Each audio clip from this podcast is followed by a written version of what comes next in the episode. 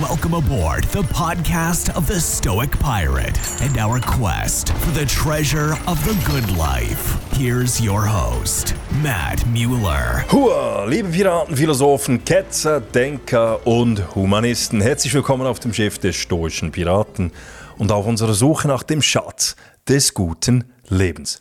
Mein Name ist Matt und ich bin der Gastgeber des Podcasts, der stoische Pirat.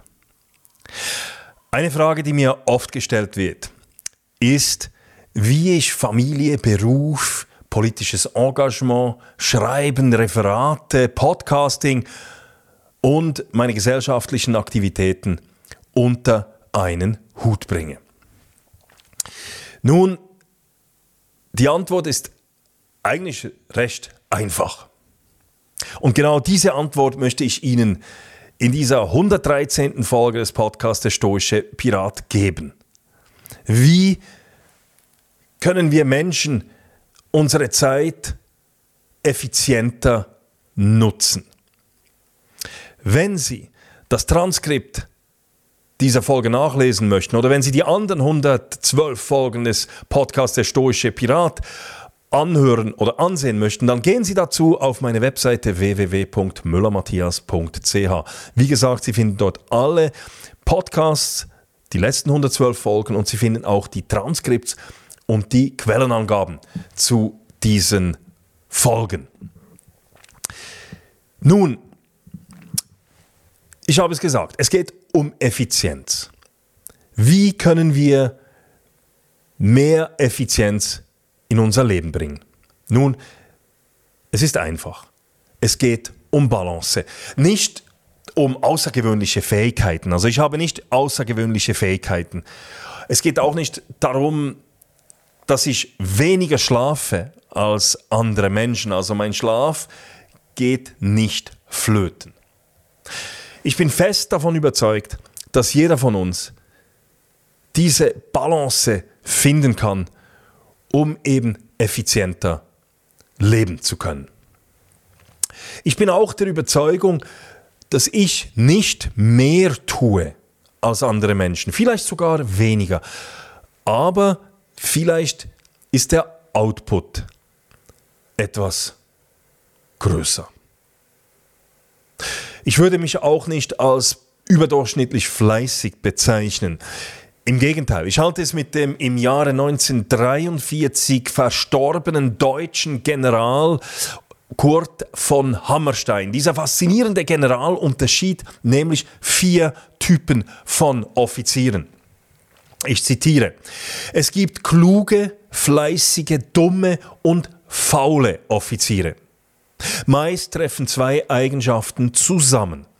Die einen sind klug und fleißig, diese müssen in den Generalstab. Die nächsten sind dumm und faul. Sie machen in jeder Armee 90 Prozent aus und sind für Routineaufgaben geeignet. Wer hingegen klug ist und gleichzeitig faul, qualifiziert sich für die höchsten Führungsaufgaben, denn er bringt die geistige Klarheit und die Nervenstärke für schwierige Entscheidungen mit. Hüten muss man sich vor dem, der gleichzeitig dumm und fleißig ist. Dem darf man keine Verantwortung übertragen, denn er wird immer nur Unheil anrichten. Zitat Ende. Wie gesagt, ich würde mich nicht als überdurchschnittlich fleißig bezeichnen, aber ich strebe danach, klug und bedacht zu handeln. An dieser Stelle sei erwähnt, bevor jetzt gewisse Kreise in Schnappatmung geraten und eine Nazi-Verherrlichung wittern, wie ja dies vor ein paar Jahren bei einem Blogbeitrag von mir der Fall war, dann könnt ihr euch beruhigen. General von Hammerstein, dieser deutsche General, ehemaliger Chef der Armee, gehörte nämlich zu den, zum militärischen Widerstand gegen die Nationalsozialisten. Lesen Sie mal, gehen Sie mal googeln, schauen Sie nach, General von Hammerstein, Kurt von Hammerstein, unglaublich faszinierende Persönlichkeit. Vielleicht mache ich dann mal einen Podcast nur über diese spannende Person, der übrigens auch eine ganz faszinierende Familie hatte. Unglaubliche Familie, die ganz und gar nicht diesem typischen preußischen Offiziersstereotyp entspricht. Gibt ein hervorragendes Buch, das heißt von Hammerstein, von Hammerstein oder der Eigensinn. Das, dieses Buch ist wirklich ein tolles Porträt über diesen deutschen General und eben Widersacher von Adolf Hitler. Nun, was ist nun mein Rezept für mehr Produktivität? Es gibt einige recht einfache Tricks, die man beherzigen sollte, wenn man seine Zeit produktiver nutzen möchte. Es sind deren fünf und ich möchte Ihnen diese fünf nun präsentieren und ich bin überzeugt davon, dass mindestens einer dieser fünf Tipps, Tricks Sie etwas überraschen wird. Erstens, Prioritäten setzen. Bevor man Prioritäten setzen kann, muss man wissen, was überhaupt die eigenen Prioritäten sind. Das ist eine ganz entscheidende Frage. Dies hängt mit dem eigenen moralischen Kompass zusammen. Somit müssen Sie sich als erstes einmal die Frage stellen, ob Sie überhaupt einen solchen Werte- oder moralischen Kompass besitzen. Haben Sie einen solchen moralischen Kompass? Wissen Sie, was Ihre Werte sind? Nun, ich denke, die meisten von uns haben einen solchen Kompass. Doch manchmal vergessen wir ihn zu nutzen. Ein Kompass ist nur nützlich, wenn wir ihn zur Hand haben und ihn auch beachten. Wenn Sie auf eine Wanderung oder einen Marsch gehen, dann nützt der Besitz des Kompass nichts, wenn wir den zu Hause vergessen haben. Ein Kompass nützt nur, wenn wir ihn zur Hand haben und wir ihn auch beachten. Also, überlegen Sie sich mal, was sind Ihre Werte? Wer möchten Sie sein? Wer seine Werte kennt, dem fällt das Entscheiden bedeutend einfacher. Wer seine Werte kennt, dem fällt das Setzen von Prioritäten bedeutend einfacher. Denken Sie dabei auch daran, was Dumbledore in Harry Potter gesagt hat. Es ist nicht unsere Fähigkeiten, die zeigen, wer wir sind, sondern unsere Entscheidungen. Zitat Ende. Machen Sie sich also dahinter, nehmen Sie sich mal die Zeit und überlegen Sie sich, was Ihre Werte sind. Machen Sie sich Ihre Werte bewusst. Es ist übrigens auch so, dass Werte nicht in Stein gemeißelt sind. Man muss seine Werte auch immer wieder hinterfragen, vielleicht auch mal neu definieren. Aber noch einmal, nichts hilft einem so stark beim Entscheiden und Prioritäten setzen wie ein solider Wertekompass. Wenn ich weiß, wer ich sein möchte, dann weiß ich auch, was ich zu tun habe und wann ich es zu tun habe. Wenn ich einen Wertekompass habe, dann kann ich auch Prioritäten setzen. Mein wichtigstes Anliegen, und jetzt kommen wir zu mir persönlich, mein wichtigstes Anliegen, meine oberste Priorität ist meine Familie und besonders meine Kinder. Ich will meinen Kindern und meiner Frau natürlich auch ein unterstützendes Umfeld bieten. Ich sehe es als meine Pflicht an, optimale Bedingungen für sie zu schaffen und präsent zu sein, wenn sie mich brauchen. Und ich betone es, wenn sie mich brauchen. Das heißt nicht, da zu sein in einem überbehüteten Sinne, wie das heute oft der Fall ist, so im Stile der Helikoptereltern, die Safety First Eltern, die alle Probleme und Gefahren den Kindern aus dem Weg räumen. Nein, es ist so, dass man dann präsent sein muss, wenn es einen braucht. Genauso wie ein verantwortungsbewusster Geschäftsführer oder ein Kompaniekommandant auch weiß, dass er nicht 24 Stunden dort sein muss, nicht ununterbrochen präsent sein muss. Nein, es ist wichtig, dass man verfügbar ist, wenn es darauf ankommt. Diese Prioritätensetzung bedeutet für mich, dass ich bereit bin, alles andere beiseite zu legen, sei es meine beruflichen Verpflichtungen oder mein politisches Engagement, wenn meine Kinder, meine Familie mich als Vater, Ehemann oder Freund brauchen. Diese Haltung habe ich auch meinen Mitarbeitern stets hoch, gegenüber meinen Mitarbeitern auch stets hochgehalten und ihnen diese Freiheiten ebenfalls gewährt. Selbst wenn dies manchmal bedeutete, dass ich gegen geltende Regeln verstoßen musste. Aber die Familie kommt zuerst. Das ist meine Priorität. Nach der Familie kommt die Freiheit. Für mich ist Freiheit das oberste Gut. Sie ist das Fundament meines Handelns. Ich widme mich dem Einsatz für die individuelle Freiheit und setze mich gegen jegliche Form von Zwang und Unterdrückung ein. Als Bürger fühle ich es als meine Pflicht, als meine Verantwortung an, für diese Freiheit einzustehen. Meine berufliche Laufbahn als Berufsoffizier entspringt dieser Überzeugung. Vor einem Vierteljahrhundert traf ich die Entscheidung, diesen Weg zu gehen, weil ich die Schweizer Armee als tragende Säule der Freiheit unseres Landes betrachte. Somit ist nach meiner Familie der Beruf meine zweitwichtigste Priorität. Eng damit verbunden ist mein politisches Engagement, durch das ich aktiv, ich hoffe es zumindest, zur Förderung einer freiheitlichen Gesellschaft etwas beitragen kann. Schreiben, Lesen, das Produzieren von Podcasts und regelmäßiger Sport sind ebenfalls wesentliche Bestandteile meines Lebens. Sie sind nicht nur Ausdruck meiner Interessen, sondern halten meinen Geist und meinen Körper fit und schärfen mein Engagement, also sie schärfen somit mein Engagement für die Werte, die mir eben am Herzen liegen, Familie und Freiheit. Nur wenn ich geistig und körperlich fit bin, kann ich mich auch für meine Familie und für, eine, für, für die Freiheit und all die Werte, die ich habe, einsetzen. Nun, dass Sie mich nicht falsch verstehen, ich behaupte nicht, dass meine gesetzten Prioritäten die einzigen richtigen sind.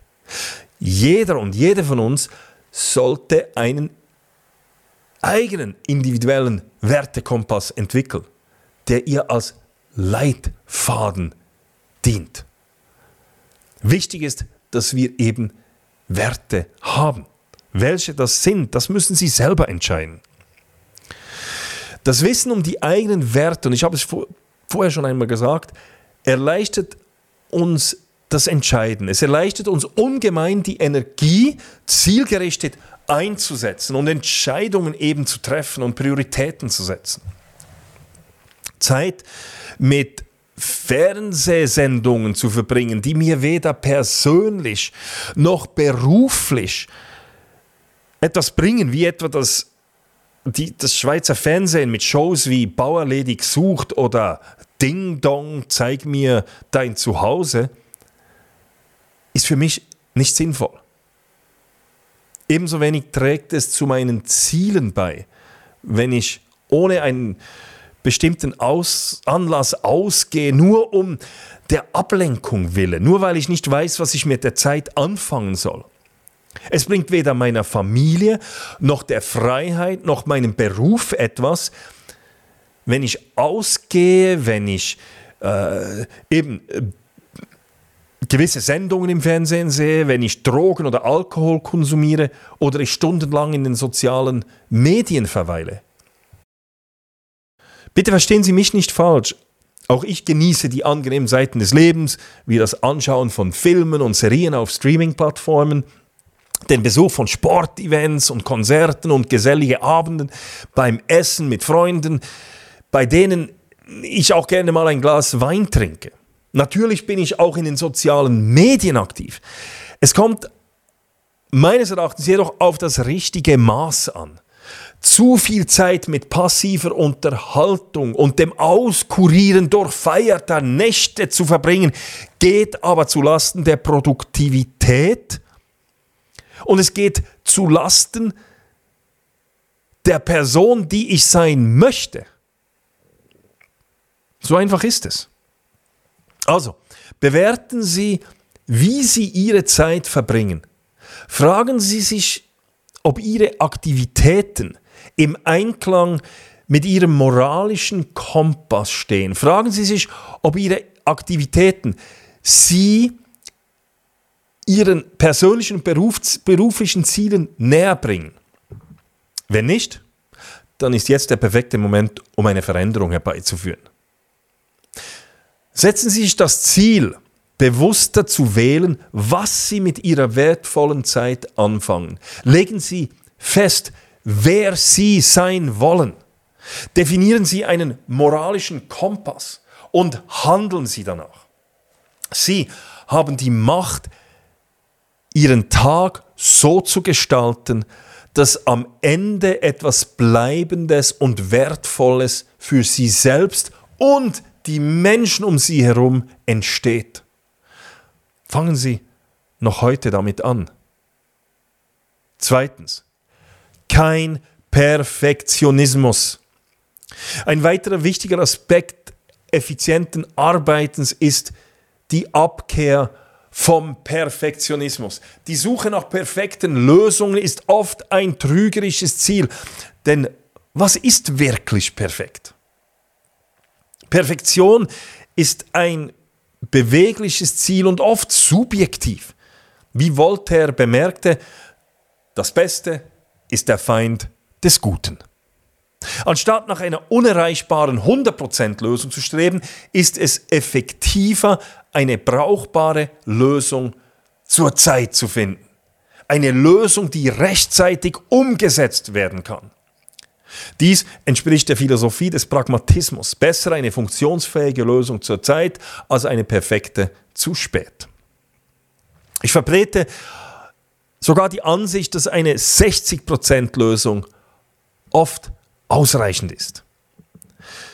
Diese Herangehensweise kann uns helfen, unsere Ressourcen besser zu verteilen und uns auf das Wesentliche zu konzentrieren. In der Tat kann eine scheinbar unvollständige Lösung oft genauso effektiv sein wie eine vermeintlich perfekte. Wie Theodore Roosevelt sagte, tu was du kannst mit dem, was du hast und wo du bist. Es ist wichtig, dass wir bei allem, was wir tun, uns auf das große Ganze konzentrieren und uns nicht in den Details verlieren. General von Hammerstein hat dazu sinngemäß gesagt, ich zitiere, machen Sie sich frei von Kleinarbeit, lassen Sie sich aber viel Zeit, sich Gedanken zu machen. Zitat Ende. Wie oft verlieren wir uns in solcher Kleinarbeit? Nicht selten werden kleinste Details überarbeitet, die am Ende kaum wahrgenommen werden. Nicht zu missachten ist die eigene Gesundheit und das Wohlbefinden. Extremes Streben nach Perfektion kann zu Überarbeitung und Erschöpfung führen. Wie das Sprichwort sagt, langsam und stetig gewinnt das Rennen. Es ist besser, konstant und nachhaltig voranzukommen, als sich selbst zu überfordern. Am Ende zählt das Ergebnis. Ob man ein Ziel mit minimaler oder maximaler Anstrengung erreicht, das Endergebnis bleibt gleich. Der Fokus sollte auf der Zielerreichung liegen, nicht darauf, wie perfekt der Weg dorthin ist. Und nun zum dritten Punkt. Einer, der Sie vielleicht erstaunen wird. Aber wenn Sie zurückdenken, dass ich am Anfang gesagt habe, dass ich mich nicht als besonders fleißig beurteilen würde, überrascht es Sie vielleicht doch nicht so sehr. Also kommen wir zur Kunst der gezielten Prokrastination. Ein weiterer Schlüssel zum effizienten Umgang mit verschiedenen Aufgaben ist die scheinbar widersprüchliche Praxis der Prokrastination. Dies mag zunächst überraschend klingen, da häufig geraten wird, Dinge nicht aufzuschieben. Doch es gibt einen wesentlichen Unterschied zwischen ziellosem Aufschieben und strategischer Prokrastination. Das Prinzip ist einfach und lautet, Aufgaben genau dann erledigen, wenn es notwendig ist, nicht früher und nicht später. Diese gezielte Prokrastination verhindert, dass wir Zeit und Energie in Projekte investieren, die sich vielleicht noch ändern oder mit der Zeit sogar irrelevant werden. Wie Leonardo da Vinci sagte, die Zeit bleibt lange genug für jene, die sie nutzen. Wenn wir Aufgaben bis zu einem optimalen Zeitpunkt aufschieben, nutzen wir unsere Zeit effektiver. Durch das Aufschieben bis kurz vor der Deadline bleibt unsere Flexibilität erhalten. Unsere Handlungsfreiheit bleibt erhalten. Und wir können uns voll und ganz auf die aktuelle Aufgabe konzentrieren. Ich lasse gewisse Aufgaben auf der Seite, weil ich die eben morgen oder übermorgen erledigen kann und konzentriere mich genau auf das, was ich eben heute tun muss. Weil ich weiß nicht, was morgen ist und übermorgen. Vielleicht verändert sich die Situation und somit auch die Aufgabe, die ich dann morgen oder übermorgen zu erledigen habe. Diese Art der Fokussierung ermöglicht es uns, mit voller Aufmerksamkeit und Energie zu arbeiten. Es geht darum, im richtigen Moment die richtige Aufgabe mit voller Konzentration zu erledigen. Wie mein amerikanischer Lieblingsphilosoph Henry David Thoreau es formulierte, es ist nicht genug, beschäftigt zu sein. Die Frage ist, womit sind wir beschäftigt? Und Hand aufs Herz. Wie viele Leute sind primär einfach mal beschäftigt? Ich habe viele Leute gesehen, die sind morgens um 6 Uhr bereits im Büro. Sie bleiben bis am Abend um 19 Uhr und sie sind extrem beschäftigt. Womit sie sich aber beschäftigen, wissen sie zum Teil selber nicht. Das sind eben die Fleißigen und Dummen, wie General von Hammerstein sie genannt hat. Dieses Prinzip lässt sich in vielen Lebensbereichen anwenden. Wenn ich zum Beispiel meinen Kindern Zeit verbringe, konzentriere ich mich vollständig darauf. Wenn ich einen Text schreibe, widme ich mich ausschließlich dieser Aufgabe. Indem wir Aufgaben strategisch aufschieben, können wir sicherstellen, dass wir sie zum optimalen Zeitpunkt mit der richtigen Energie und Konzentration angehen. Es ist also wichtig, ein Gleichgewicht zwischen Prokrastination und Handeln zu finden. Der Dichter T.S. Eliot bemerkte mal, nur wer sich traut, weit zu gehen, weiß, wie weit man gehen kann. Prokrastination sollte nicht zur Untätigkeit führen, sondern uns helfen, unsere Ressourcen weise zu nutzen und uns möglichst viel Handlungsfreiheit zu geben. Vierter Tipp. Freude am Tun. Eine grundlegende Komponente eines ausgeglichenen und effizienten Lebens ist das Finden von Freude in dem, was wir tun. Je mehr Freude wir an einer Tätigkeit haben, desto produktiver sind wir. Wie Seneca, ein bekannter Stoiker, sagte, nicht der Mensch, der zu wenig hat, sondern der Mensch, der mehr will, ist arm.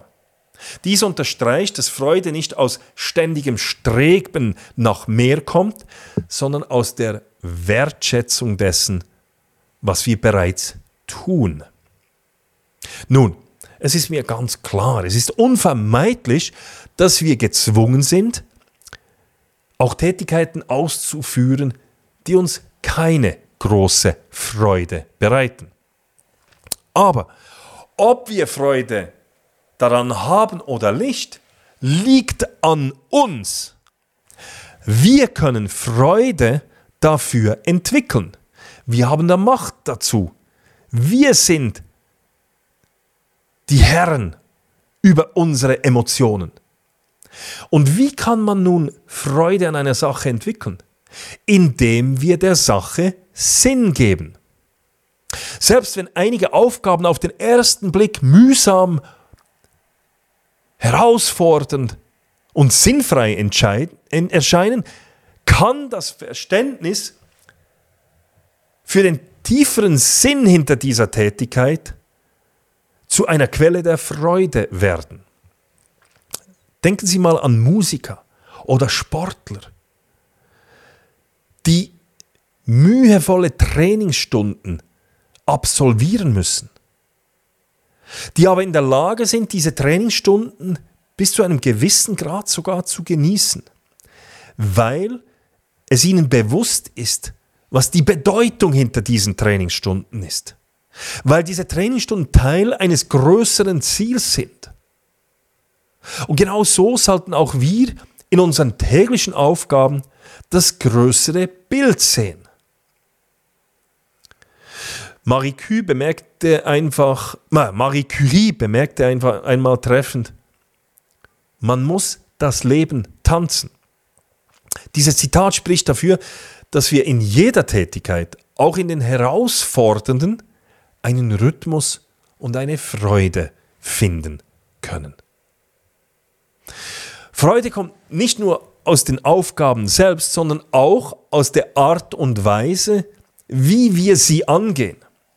Wenn wir mit Leidenschaft und Interesse an eine Aufgabe herangehen, können selbst die routinemäßigen und schwierigen Aspekte und Tätigkeiten zu einer Quelle der Zufriedenheit werden. Deshalb ist es wichtig, das Warum hinter unseren Handlungen zu verstehen und dieses Warum dann auch zu schätzen. Und sich zu überlegen, wie dient diese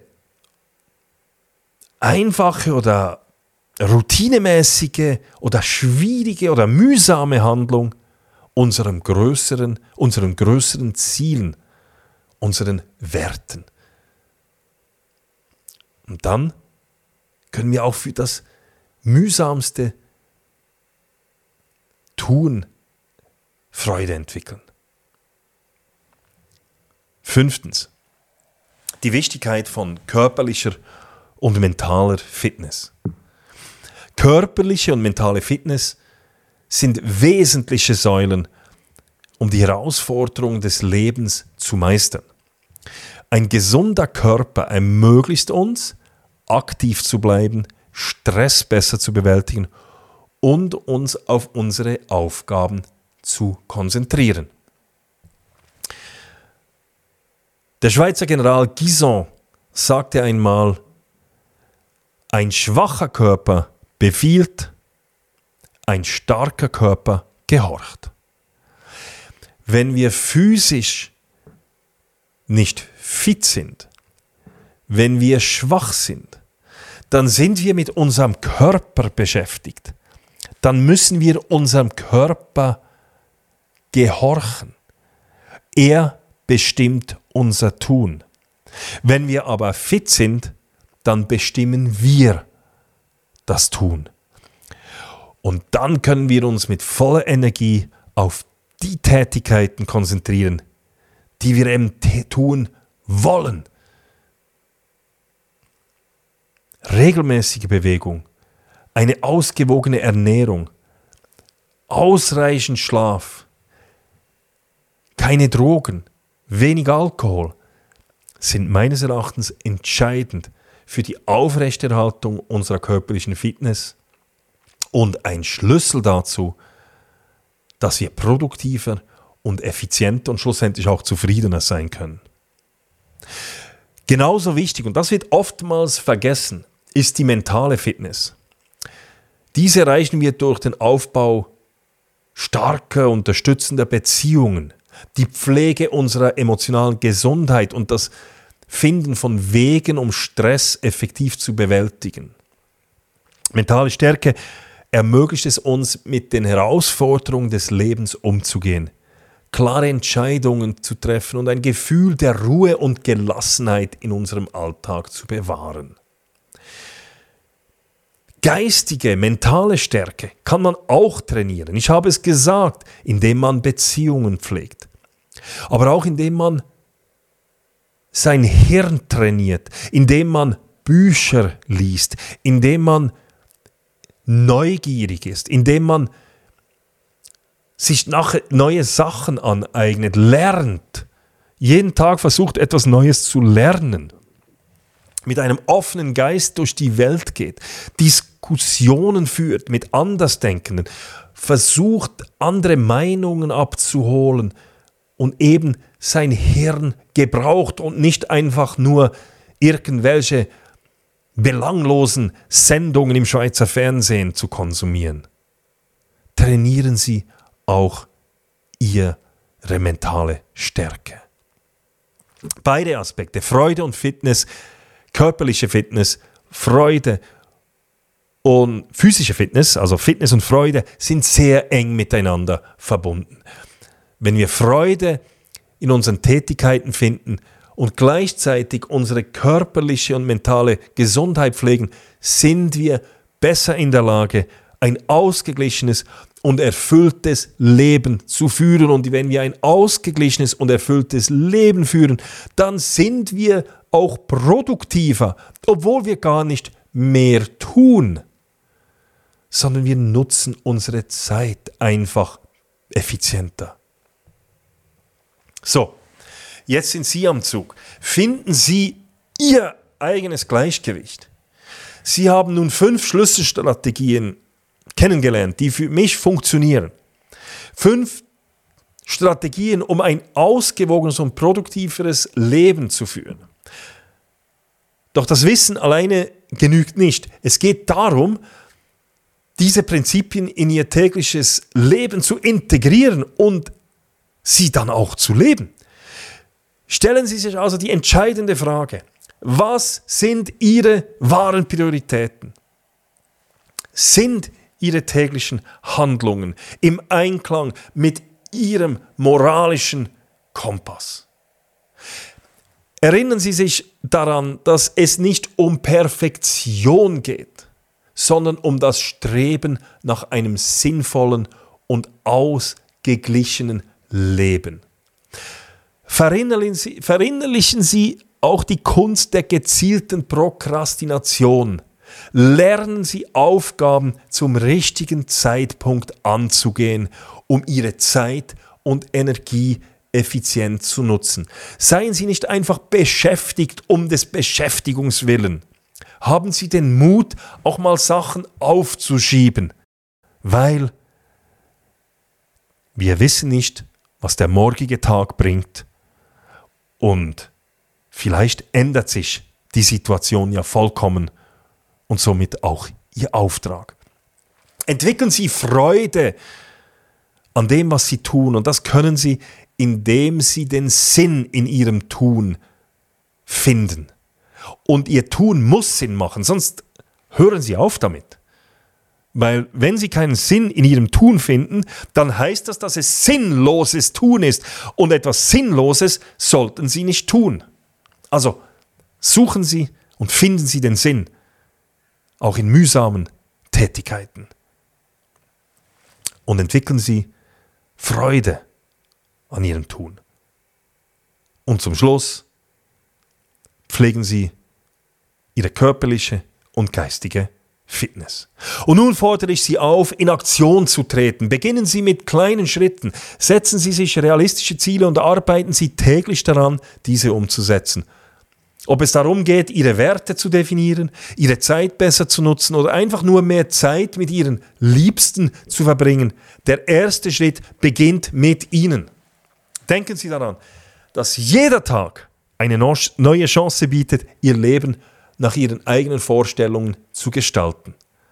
Nutzen Sie diese Gelegenheit und machen Sie den ersten Schritt in Richtung eines ausgeglichen, erfüllten Lebens. Denn Sie haben die Kontrolle über Ihr Leben. Sie haben die Kontrolle über Ihre Emotionen. Sie haben die Kontrolle darüber, wie Sie Ihre Zeit nutzen. Also, ergreifen Sie die Kontrolle. Tun Sie es jetzt. That's it. Ich hoffe, ich konnte Sie ein wenig zum Nachdenken anregen und Sie vielleicht sogar etwas inspirieren. Teilen Sie mir mit, was Sie davon halten. Sind Sie gleicher Meinung wie ich oder haben Sie andere Tipps? Wie gestalten Sie Ihre Lebenszeit möglichst effizient? Es nimmt mich Wunder. Gehen Sie auf meine Webseite www.müllermatthias.ch, Müller mit UE und Matthias mit einem T und H geschrieben. Schreiben Sie mir dort. Gehen Sie auch auf meine Webseite, wenn Sie die anderen 112 Folgen nachhören oder nachlesen möchtet. Und an dieser Stelle auch herzlichen Dank an all jene, die mir eben Feedbacks geben und all jene, die mir auch Geschenke schicken. Also herzlichen Dank. Ich habe wieder ein paar Bücher bekommen äh, über Weihnachten, Neujahr von, von Ihnen. Also herzlichen, herzlichen Dank. Und einfach auch an dieser Stelle, ich wenn Sie mir Fragen stellen, herzlichen Dank. Ich werde die Fragen beantworten. Aber es braucht manchmal vielleicht eine, ein, zwei Wochen Zeit, bis ich reagiere. Erstens mal haben Sie jetzt gehört, wo die Prioritäten sind. Und zweitens muss ich mir auch etwas Gedanken machen, bevor ich Ihnen eine Antwort gebe. Aber es freut mich sehr, wenn Sie mir schreiben. Also herzlichen, herzlichen Dank. So, das war's von heute für heute. Machen Sie es gut und bis bald. Thank you for listening to the podcast of the Stoic Pirate. Come back again to our quest for the treasure of the good life.